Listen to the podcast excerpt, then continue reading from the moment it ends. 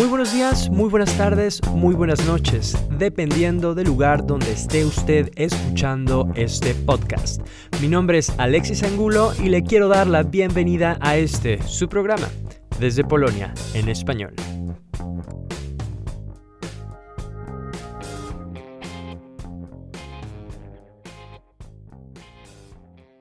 Este podcast existe gracias al apoyo de sus seguidores. Si te gusta lo que hago, puedes apoyarme donando la cantidad de un café para que pueda seguir creciendo. Para hacerlo, entra en la página patreon.com diagonal Proyecto Polonia. El link lo encuentras también en la descripción de este podcast. Muchas gracias por estar en una edición más de Proyecto Polonia. El día de hoy nos vamos a Chile. Estamos con la periodista, reportera y locutora Mónica Trentowska.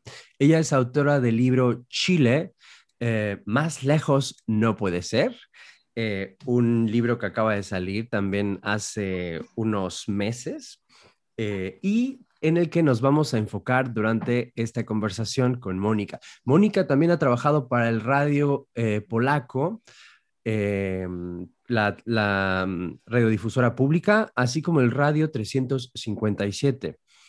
Ha trabajado también en la televisión y bueno, eh, muchas gracias por estar aquí, Mónica. Muchas gracias, Alexis, por la, por la invitación. Un gusto.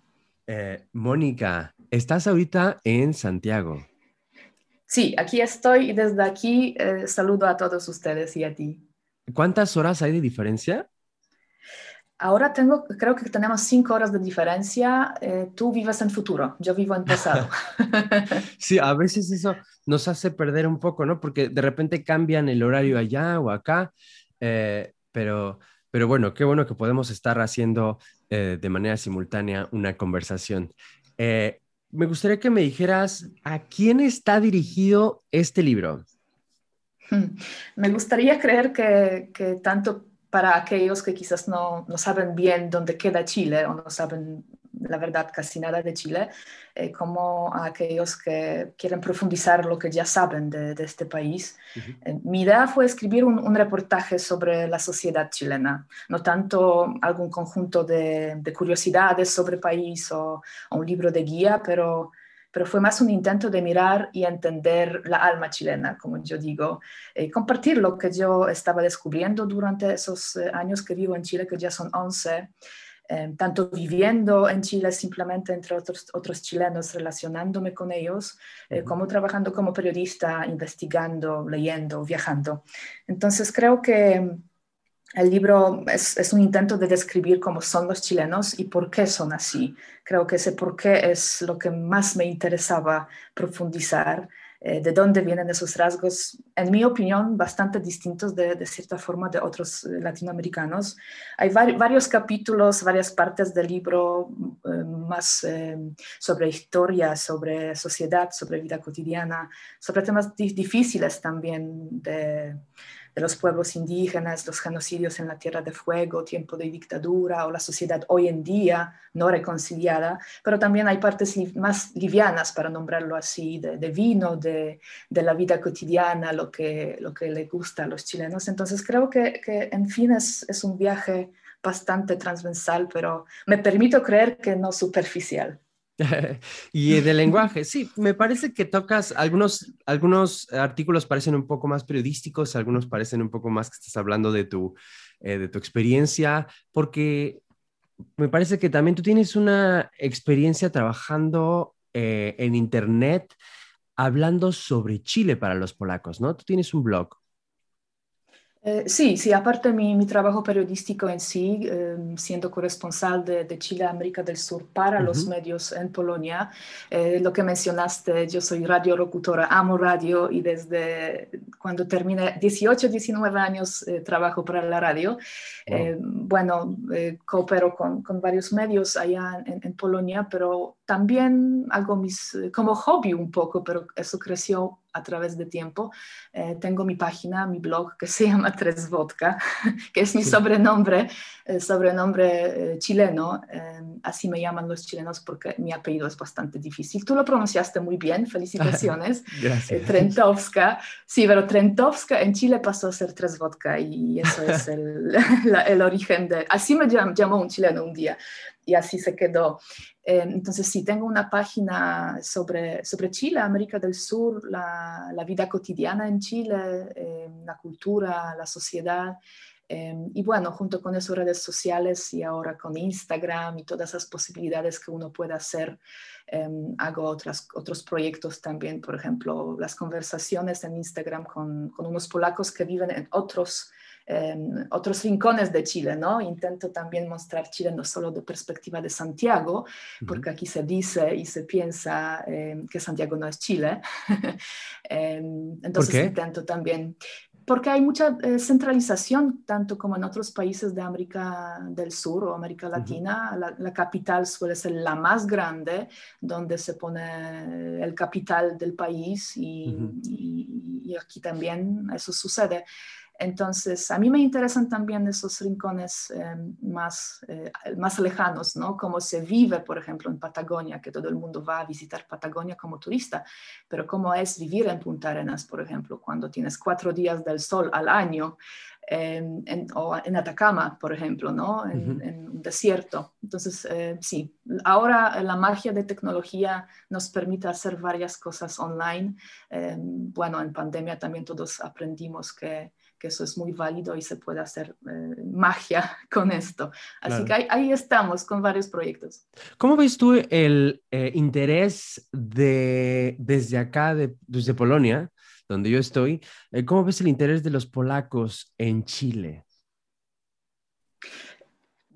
Yo creo que creciendo, por lo que veo, porque, bueno, yo llegué aquí hace 11 años, 12, 13 primera vez mochillando, después ya, ya me mudé acá Em, ahí no se sabía nada, con suerte se sabía dónde queda Chile, que bueno, ni siquiera de terremotos mucho, porque eso fue antes de 2010. Entonces, em, yo a través de los años veo que, crece el interés y crece conocimiento sobre Chile.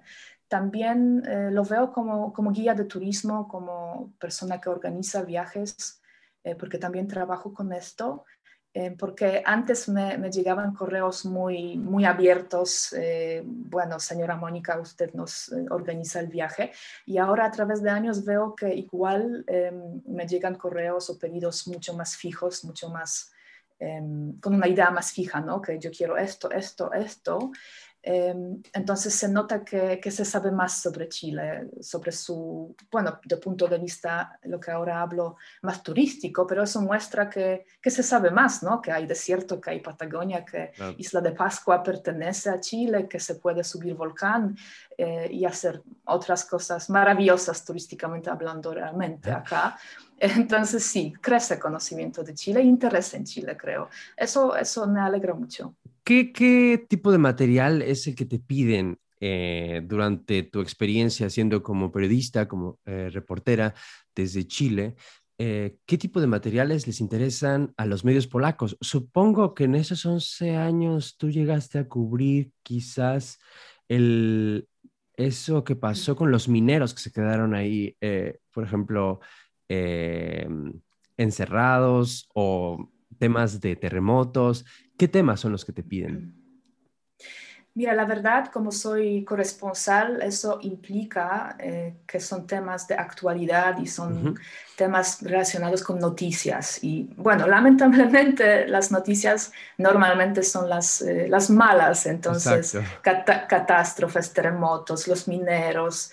Eh, bueno, a veces curiosidades, ahí pueden ser cosas bonitas de algún descubrimiento, eh, pero yo lo que intento hacer desde el principio es, em, bueno, tengo que hacer eso también, es importante, obviamente, pero también intento, dentro de esos temas catastróficos, para nombrarlo así, y, de mucha actualidad, intento mostrar Chile o, América del Sur em, un poco más amplio, un poco más em, enfocándome en sociedad, explicar por qué pasa eso, por qué reacciona Chile como país así.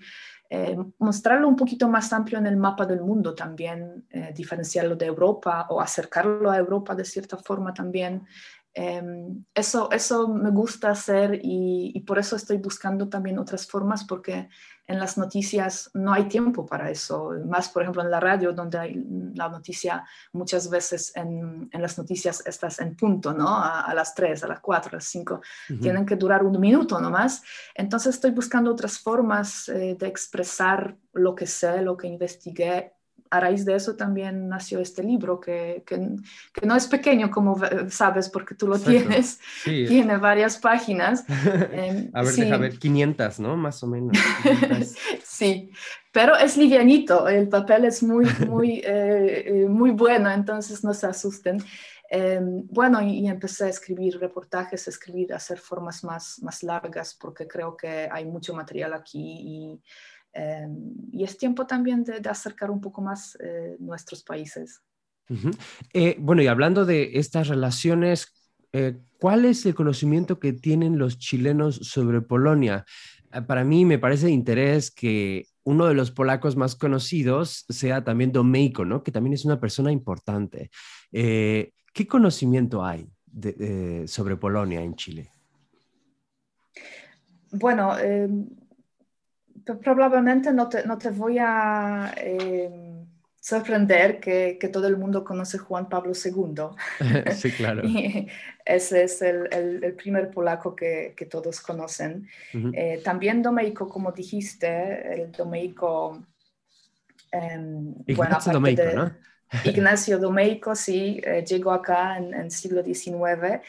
Y es, es, importante para Chile por, por dos razones. Eh, uno, que era un, profesor y, jugó un rol muy importante en, en la, la, creación, la apertura de primera universidad en Chile, que es Universidad de Chile, tanto que, que fue su segundo rector.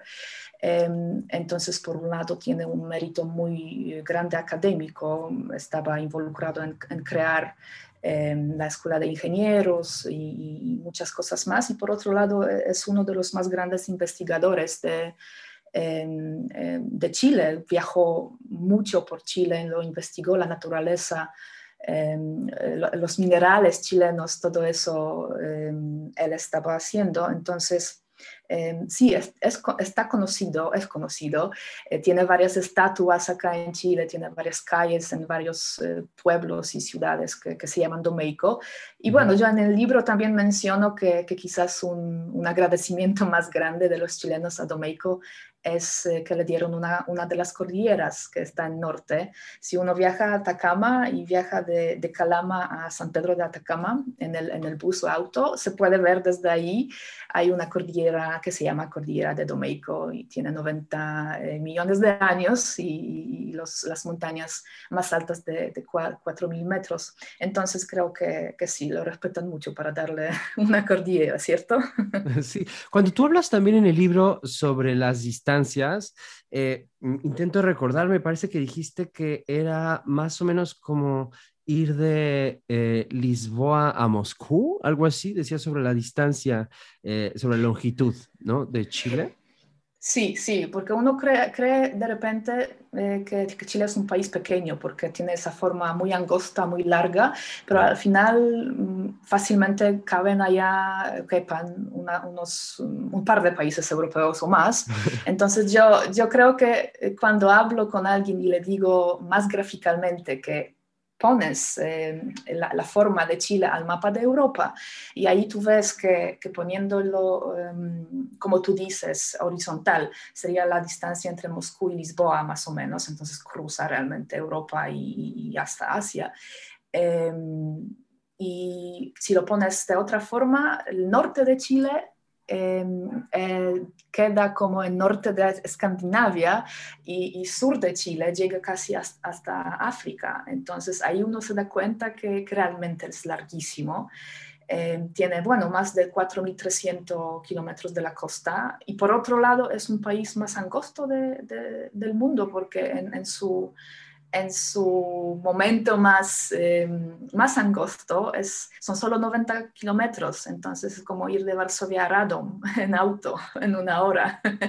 Entonces sí, es, es una forma bien particular eh, del país. Se dice que es un, chiste de cartógrafo, no debería existir, pero existe. Y... Ok, por cierto, cuando hablas tú también de la manera en la que los chilenos ven a su país, eh, hablas de que de alguna manera ellos ven como que están lejos, ¿no? Eh, lejos del mundo. ¿Cómo dices eh, una que Dios se olvidó de ellos? Ah, ¿Por, qué?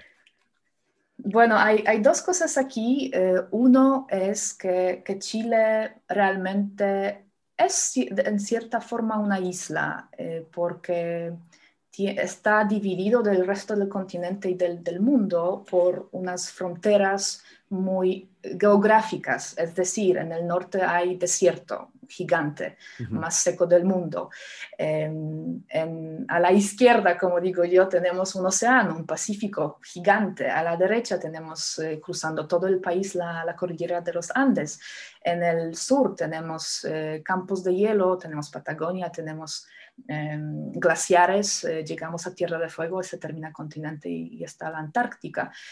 bueno, entre medio tenemos otras maravillas, 3.000 eh, volcanes, eh, parques nacionales y, como digo, campos de hielo. Entonces, realmente la forma, la forma del país implica que hay barreras gigantes a nivel mundial que de cierta forma em, bueno, le, limitan ¿no? de, de otros, eh, otros países. Eh, y eso implica también em, la falta de, por varios siglos, falta de intercambio cultural, la falta de llegada de otros emigrantes. Em, entonces, los chilenos, lo que yo también explico en el libro, por qué son tan eh, distintos de cierta forma de otros latinoamericanos que son más tímidos, un poco más distantes quizás al principio, no son tan ruidosos, eh, caóticos, no sé, eh, son, más tímidos, más melancólicos de cierta forma. más organizados, a eso voy a llegar en, algún, en, un minuto más hablando de, de lo de catástrofes. Em, entonces, eh, sí, eh, creo que la, idea principal del libro, que, tiene varios capítulos, como, mencionamos al principio, hay, hay, geografía, idioma, sociedad, historia, política. Em, em, a través de todos esos capítulos lo que quiero mostrar, porque yo lo descubrí viviendo acá, que la geografía influye muchísimo a la mentalidad chilena.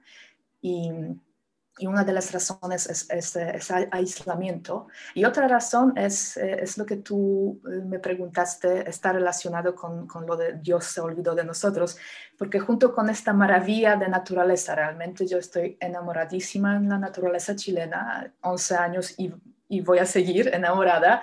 Em, junto con eso eh, hay, sombras, hay sombras de, catástrofes más que nada, porque esa naturaleza bellísima les trae también variedad de catástrofes eh, que, no hay que envidiar nada. Entonces hay, terremotos, hay, em, erupciones de volcanes, hay sequías, hay inundaciones, eh, epidemias, en pasado tornados, se dice, tornados, ¿cierto?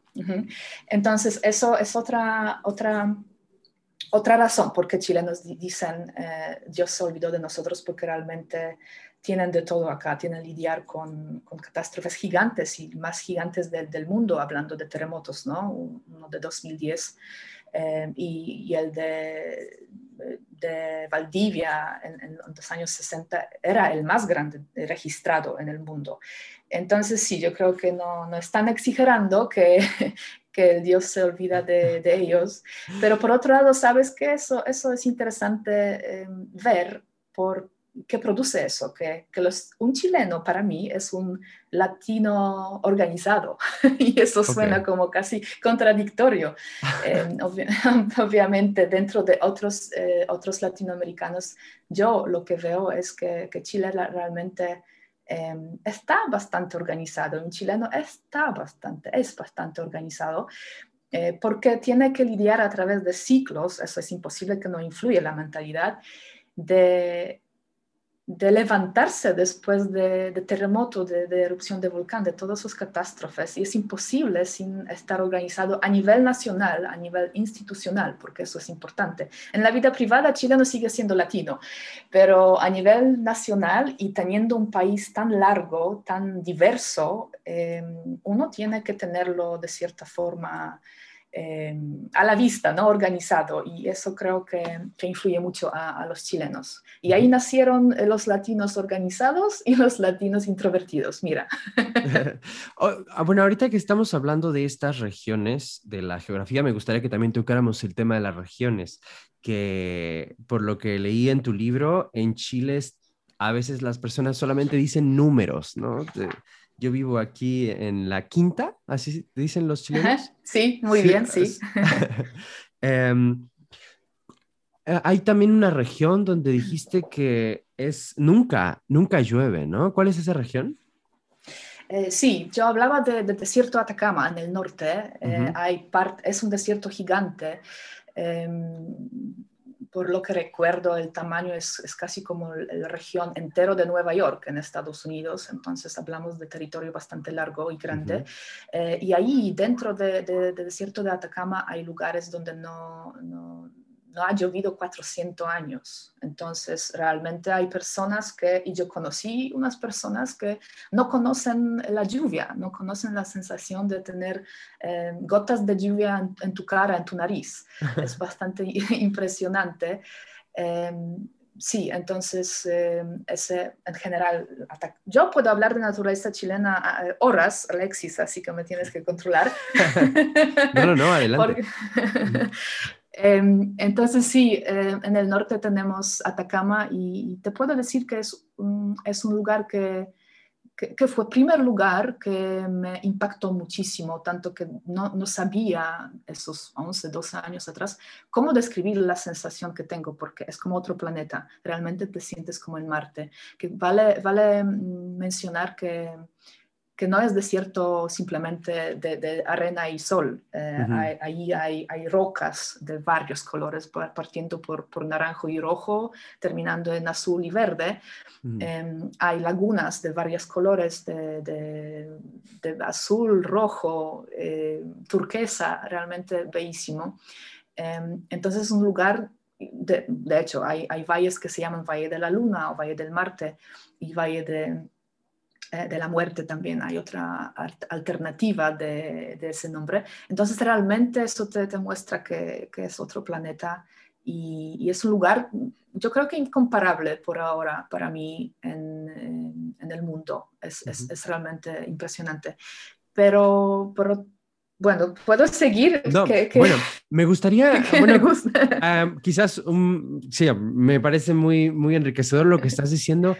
Eh, me gustaría, bueno, que hablemos de, los, la astronomía, ¿no? Porque hay polacos allá en Chile, eh, hablas en tu libro, eh, que, que se dedican a la astronomía. ¿Y sabes por qué me interesa este tema en especial? Porque en el episodio pasado estuvimos entrevistando a una astrónoma mexicana que trabaja, que trabajaba en PAN, en la Academia eh, Polaca de las Ciencias, estaba aquí trabajando como astrónoma y, bueno, resulta que después de haber hecho un postdoc acá, eh, pues se va para, se va para Chile. Eh, y bueno, queremos saber por qué se van para Chile, ¿no? ¿Qué hay allá en Chile que sea interesante para los astrónomos? Uf, el, el, Chile está considerado, es, es la capital mundial de, de astronomía, porque desde ahí Em, se realizan más de 40% de las observaciones astronómicas mundiales y ahora eh, hay varios proyectos que, que, están a punto de, de, estar terminados y ahí será 70% de, em, de la observación astronómica mundial. Entonces realmente acá hay unos de, observatorios más eh, importantes del mundo. Em, y, y, bueno, eh, el norte chileno es un paraíso para astrónomos porque acá hay más de 300, en algunos eh, lugares más de 360 noches sin, despejadas, ¿no? sin nubes, sin lluvia, sin nada. Entonces realmente eso crea una, unas eh, condiciones perfectísimas para, em, para astrónomos. Y, bueno, te iba a decir también al respecto de Atacama, que es el lugar de, donde se puede apreciar cielo. Ni siquiera hay que ir a, a observatorio por tus propios ojos puedes ver eh, la Vía Láctea y es, realmente impresionante, pero hay también otra región, eh, otra región que me gusta visitar y que recomiendo para aquellos que están interesados en, en, astronomía, una región Coquimbo y hay un, una valle que se llama Valle Elqui en, esta región cerca de, La Serena, la ciudad de La Serena, eh, donde, bueno, ahí hay más de 12 eh, observatorios muy importantes y varias están eh, abiertas para turismo también. Ahí se, explotó astroturismo, un proyecto bastante interesante. Y bueno, hay, hay observatorios creados simplemente o directamente para turistas, pero hay también observatorios Em, muy profesionales y si uno sabe cuándo, dónde y con quién, eh, se puede inscribir y visitar un, observatorio que realmente trabaja y, y, te hacen tour las personas eh, que trabajan en ese observatorio. Y lo otro que quiero mencionar acá, hablando de astroturismo, yo siempre recomiendo eh, a mis amigos y a, mis turistas que, que, que diseño viajes, que vayan también, bueno, que vayan a un observatorio grande, pero también que vayan a uno de los observatorios pequeños, que, que, también hay varios en, el valle, que están creados y, eh, por, por, por, propios eh, habitantes de la zona. Entonces, eh, por ejemplo, ahí yo siempre tengo mucho cariño a un proyecto Alfaldea de, de Marco Rudolfi. Si nos va a escuchar, le, le, mando un abrazo y saludo grande, que son quizás no astrónomos muy profesionales, pero son asfixiados y enamoradísimos en su cielo, bajo, bajo cielo, ese cielo que nacieron. Eh, y por ejemplo, Marco tiene un proyecto extraordinario de, eh, de los tours eh, para ciegos, imagínate, tour para, claro. Entonces, sobre eso también escribo en, en, en, el libro que realmente hay varias cosas muy interesantes, muy únicas acá en Chile. Em, entonces, norte de Chile realmente es un, paraíso de, cielo para si alguien está interesado, tanto profesionalmente como simplemente en sentido de turismo. El, Chile es el destino. Pero si me permites también hablar del sur de Chile, aunque sean dos minutos, voy a estar feliz. ¿A qué te refieres? Sí, porque te tengo que decir que, eh, bueno, los chilenos también están muy divididos porque gran parte de chilenos Em, si le preguntas si prefieren sur o norte, eh, gran parte de chilenos te van a decir no, sur, sur y muero por sur, y otra parte va a decir norte, porque son paisajes eh, y experiencias muy, muy distintos. Y como yo te mencioné, eh, al principio me estaba enamorada y sigo enamorada del norte, de Atacama, pero después empecé a ir más al sur y y la biodiversidad que está allá es, es impresionante, muy fenomenal. Em, y me imagino que muchos de ustedes que escuchan pueden conocer Patagonia, Patagonia chilena, eh, famoso Torres del Paine, eh, pero hay también otra región que yo recomiendo mucho, que es Patagonia, pero Patagonia del Norte, em, en región Aysén, donde, donde está la, carretera austral, un camino de, muy largo que atraviesa eh, montañas, lagos, ríos, glaciares, eh, fiordos, es realmente impresionante y esa es la parte donde todavía no, no llegó el turismo tanto. Em, y bueno, la Patagonia en sí es, es un, un, rincón de planeta aún em, no tan intervenido por humanos, ¿no? La, la, la biodiversidad, una de las más grandes de, de nuestra tierra. Entonces, realmente allá uno puede viajar y en un día no, no ver, no, no, cruzarse con nadie. Eh, y hay partes donde no hay señal, ni siquiera en internet, señal. Entonces, yo viajé allá más de dos semanas desconectada y fue una experiencia maravillosa. Así que sí, eh, yo, mi corazón está dividido entre sur y norte. Eh, por eso vivo en el centro, en Santiago, porque estoy en el medio de camino, tanto al sur como al norte. Así me lo Supongo que debe ser muy difícil para alguien que iba en, en hasta el norte del, del, país, que esté viajando hasta el sur, ¿no? a las regiones del sur. Eh, sí, sí, eh, las distancias que ya mencionamos son gigantes y aunque tengo que decir que, la infraestructura de Chile es muy buena, los, eh, los caminos Em, la, la, red de autobuses, de buses interregionales es muy buena, muy cómodo todo. Los horarios también muy lógicos, eh, porque uno tiene que viajar, no sé, 12 horas, 15 horas, 18 horas. Entonces hay buses nocturnos. Eh, hay buses con wifi y todo eso, pero las distancias realmente son grandes y, eh, bueno, basta mencionar que, que, para que vayamos en auto desde Santiago a Patagonia, que algunos también me preguntan eso, tú no puedes ir simplemente para, para el sur y, y, llegar porque tienes, hay campos de hielo, hay, hay naturaleza de nuevo que te, no te permite cruzar y tienes que cruzar por Argentina, por el lado argentino. Entonces realmente es, muy curiosa la, forma y, eso también impide que, que hay varios chilenos que no conocen bien su país, aparte que es país bastante caro. Em, para, los chilenos eh, también muy caro. Entonces, sí, hay varios, chilenos que conozco que, conocen su región, quizás uno o dos más, em, y de repente en sus 50, 60 años recién van primera vez a Atacama o a Patagonia. Eh, lugares que, son muy populares entre turistas y nosotros mm, europeos, por ejemplo, cruzamos océano para verlo, ¿no? Y ellos a veces no pueden cruzar un par de regiones sí, es, curioso. Claro. Eh, otro tema que estoy seguro que también las personas que están escuchando el episodio también se preguntan, ¿cómo es que tú llegaste a tener un nivel de español tan avanzado? Me parece que tu vocabulario es, muy bueno, ¿no? Eh, no sé, supongo que también habrás tenido algún contacto con eh, estudios también universitarios o algo así, porque de verdad me parece que tu español es bastante bueno. yo estoy especialmente impresionado. Y, como es un tema que también tú tocas en el libro, eh, me gustaría que hablas, además de que nos cuentes cómo, cómo, cómo llegaste a aprender el español, eh, pues un poco del idioma y, de las características quizás, ¿no? De, este, de este eh, la, del chileno.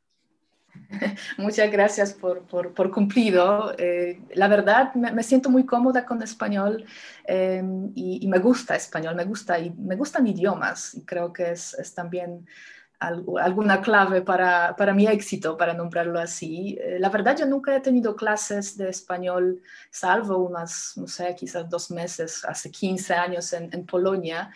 Em, pero fue una cosa muy breve y básica. Aprendí viviendo acá, viajando, hablando con, con, chilenos, intentando. Em, aprendí de, de, la calle, como dicen, eh, pero después eh, sí tienes razón, em, como yo llegué acá enamorada en, en, la música latinoamericana, eso fue una de las razones eh, que, que me, mudaron acá a, Chile, eh, ya cuando vivía en Polonia, ya, tocaba en la radio música latinoamericana.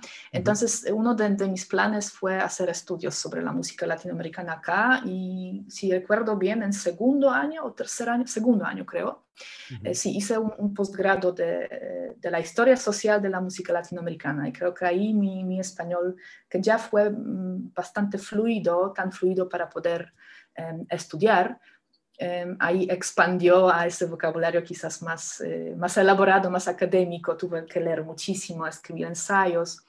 Em, entonces sí, eso fue un golpe, un golpe bueno para mí de, de, aprender más. Y bueno, y después la vida, creo, y usarlo. Y, y, a mí me gustan idiomas, hablo, hablo otros idiomas también y eh, siempre estaba interesada en eso y me encanta español chileno. Ahí, ahí tengo que decir que, eh, aunque se dice que es muy difícil y muy hermético, que es verdad.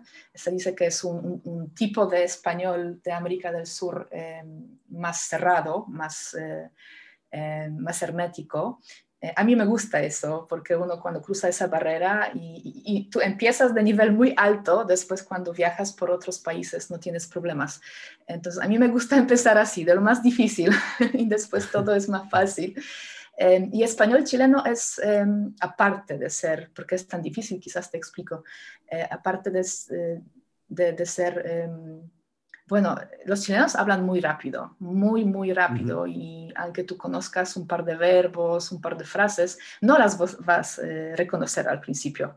El verbo tener, querer, suenan muy distinto. Acá se dice tú querí, tú estás, tu cachai.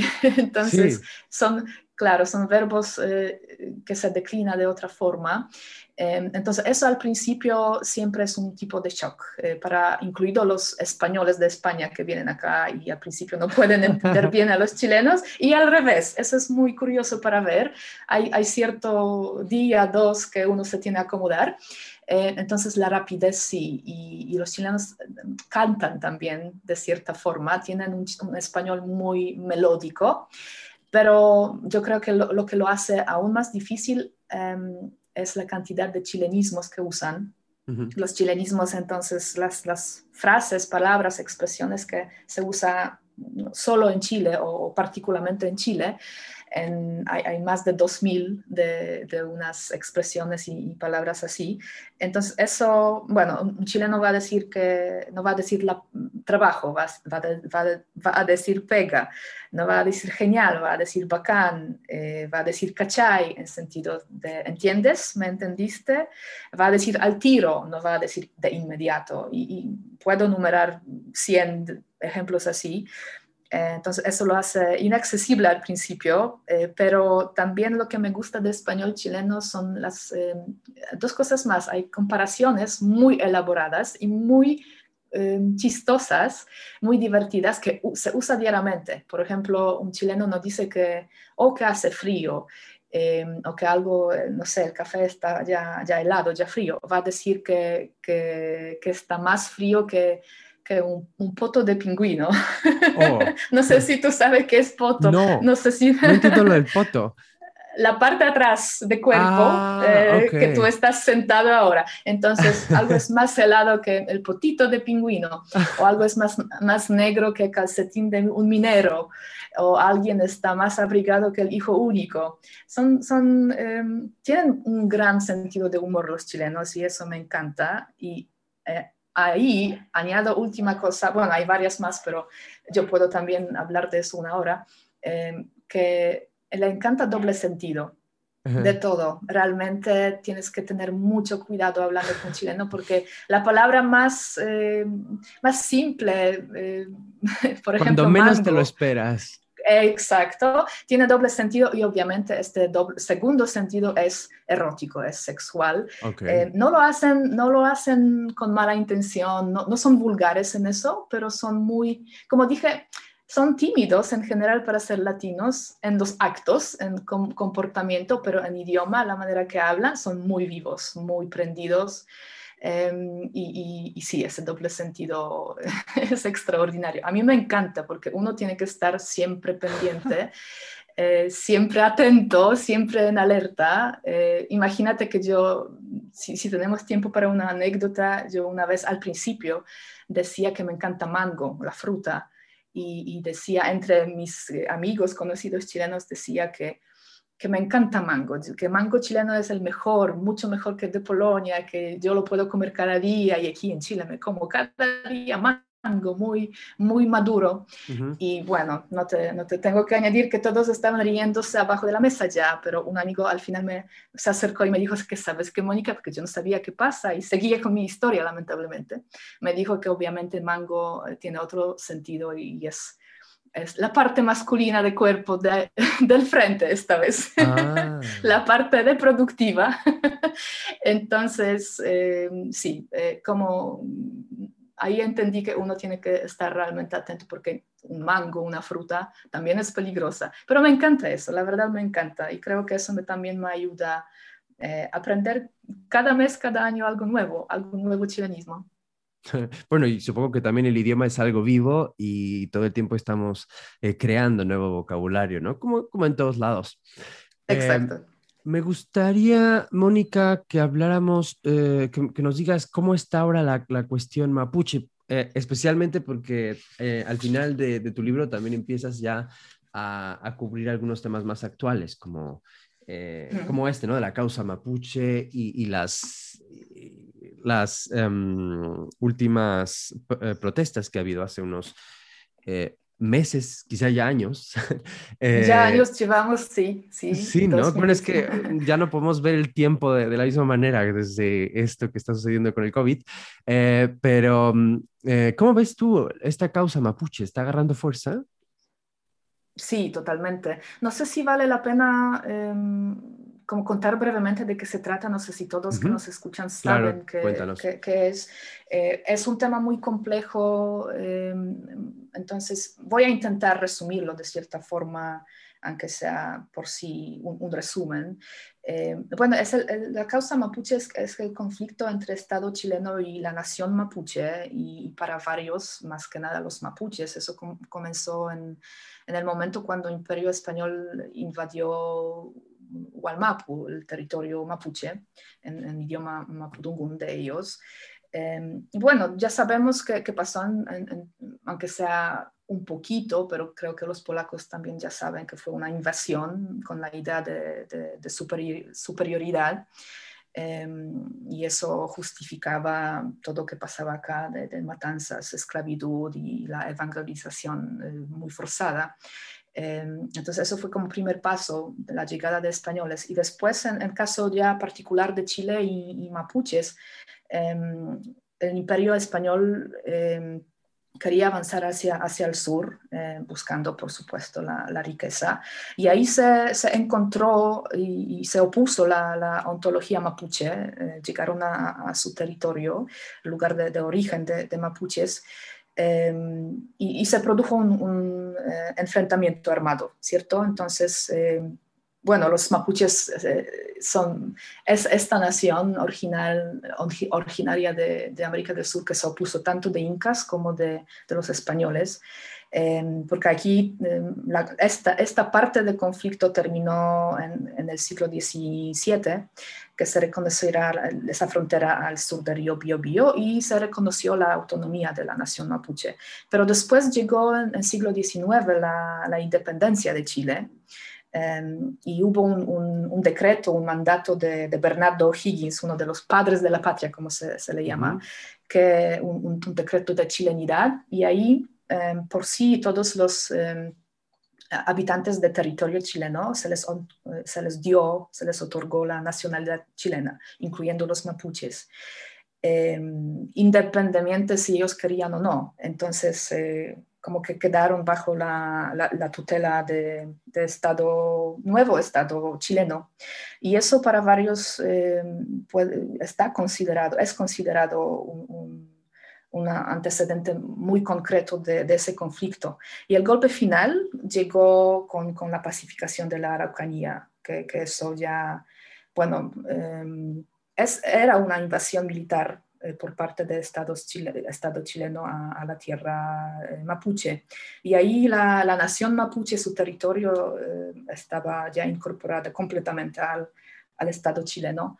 Em, entonces, ese es la, como el origen del conflicto y los, los, mapuches lo que quieren es, por supuesto, que les devuelvan la tierra em, y que se les reconozca como una nación, ¿no? Una, no unos eh, descendientes de, algunos antepasados, que, pero no, que, ellos viven hoy en día allá y, tienen sus derechos, ¿no? son, son actores políticos y sociales, como, como se dice, actuales hoy en día. sí, ese, es el origen de, ese conflicto bastante complejo. ¿Cuál es la relación eh, que tiene el uso de la palabra araucanos? Porque también así se le puede llamar, ¿no? Eh, ¿Existe eh, algún debate sobre el uso de este, este, este término, araucanos, mapuches? ¿Cómo se escucha esta palabra últimamente? Sí, me, me parece que los araucanos em, es, era o es la manera que, que le llamaban em, los españoles que llegaron acá. Así que lo que, bueno, siempre se, se habla es em, respetar no solo territorio y creencias de, los pueblos indígenas, pero también la su idioma, ¿no? su, cómo hablan y,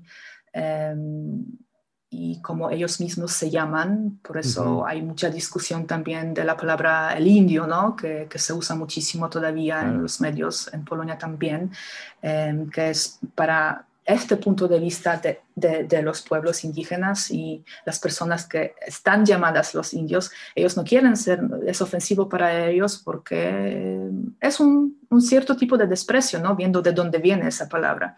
Entonces, sí, eh, ahora te puedo contar también que mm, con toda la, em, la, situación con, nueva constitución, que, Chile ahora está trabajando eh, sobre la nueva constitución que va reemplazar la, la antigua creada eh, en, en, tiempo de régimen de dictadura de, de, Pinochet. Em, también está en discusión todo eso de, de, los pueblos originarios, de sus derechos, de, em, de, la pluralidad de, Estado chileno, del territorio chileno, eh, mejor decir así. Em, y fue una, un, una, un grande, una grande señal, eh, lo que tú me, me preguntaste al principio, si si eso es más visible, esa lucha, ese tema. Eh, sí, porque la, la eh, para decir, la, jefa de, eh, de, la Asamblea Constituyente que trabaja ahora sobre la Constitución, em, fue elegida, a este cargo fue elegida Elisa Loncón, es una, una mapuche, una mujer mapuche, una, bueno, primero una mujer, está en cargo de, ese proceso y segundo, una mujer mapuche. Entonces, eso fue un, gran señal que algo está pasando, algo está cambiando. Y volviendo al idioma, también eh, era muy polémico eh, que ella, Elisa Loncón, eh, empieza siempre las sesiones de, esa asamblea Em, saludando en, en Apudungun, en su idioma em, original, y después también incorpora idiomas de otros eh, pueblos indígenas, porque vale la pena también mencionar que hay varios, ¿no? Eh, hay, nueve hay nueve reconocidos em, por ahora en Chile, Aymara, Quechua, Rapanui, entre otros. Entonces ella lo hace con mucho respeto, saludando y despidiéndose primero en, estas, eh, en estos idiomas y después eh, en español, castellano. Y eso también fue bastante polémico, que mostró que hay varios, varios chilenos que todavía no lo entienden. Pero esa discusión me parece genial, que está, está en la mesa, ¿no? Mm, Chile está cambiando y, eso me alegra mucho. Está en, una transformación. Sí, que, es algo que también estamos viendo en otras partes del mundo, ¿no? Que, creo que es una ola. Eh, todo esto, la discusión que hay también aquí en Polonia de la palabra indio, eh, que me parece mm, no es muy justa esa discusión porque, eh, porque es en polaco simplemente y porque hace falta más personas, digamos, eh, más personas que representen, digamos, esa región, esas personas a las que se les llama indios, para que puedan realmente haber un diálogo, ¿no? ¿Cómo ves tú este, este esta discusión acá en Polonia? Yo más que nada creo que, quiero decir que esa discusión debería estar en, en las manos de, de, las personas que están llamadas eh, indios, que, que, hay que dar por fin la, eh, la voz a ellos. Em, sí, ellos están en pleno derecho de, de decir cómo eh, quieren ser llamados y cómo solucionar eso, porque son ellos que están em, afectados de eso, ¿cierto? Entonces, tanto como en caso de, mujeres que nos molesta tanto cuando se sientan los hombres con corbatas y hablan de nuestros derechos y en, plena discusión no hay ninguna mujer. Em, también en este caso yo diría lo mismo, que escuchemos a ellos y respetemos lo que ellos digan y lo que ellos quieren. Es, para mí es muy lógico y es una base de, de solucionar eso. Claro que sí. Mónica, Muchas gracias por haber eh, dedicado unos minutos para hablar sobre Chile, hablar sobre tu libro. Eh, ¿Qué planes tienes próximamente? Me encantaría descansar un ratito, porque aunque, aunque pasaron un, par de meses, creo que vamos a llevar tres meses de lanzamiento, eh, me, siguen llegando estas invitaciones tan, tan amorosas, tan amables eh, como la tuya, y a mí me encanta hablar de Chile, a mí me encanta hablar de mi, de mi trabajo y, y lo, que, lo que descubro acá, viviendo acá, y hacer que esos dos mundos, en sentido de, Polonia y Chile, o Europa y América del Sur, o América Latina se acercan un poco, se entienden un poquito más. Así entiendo periodismo, que uno investiga, intenta escuchar ambos lados o varios lados de la historia y después saca alguna conclusión em, y, se lo comparte ¿no? con, con, el resto que quizás no tiene acceso a eso. Em, entonces sí, me encantaría descansar un ratito y después em, tengo algunas ideas para, para, otro libro o otros libros. Me encantaría seguir escribiendo, como te decía, formas más largas, reportajes, eh, pero voy a seguir con la radio porque lo amo profundamente. Eh, también estoy trabajando en un podcast que, que, que, tengo en mi mente hace muchos años, pero el libro lo, lo pospuso un poco. Eh, entonces sí, hay varios proyectos en mi cabeza, pero creo que me, voy a permitir descansar una semanita o dos en algún momento de este año. bueno, claro que sí. Pues muchísimas gracias por habernos dedicado este tiempo otra vez. Eh, ella fue Mónica Trentovska desde Santiago de Chile. Mi nombre es Alexis Angulo y nos escuchamos en la próxima edición de Proyecto Polonia.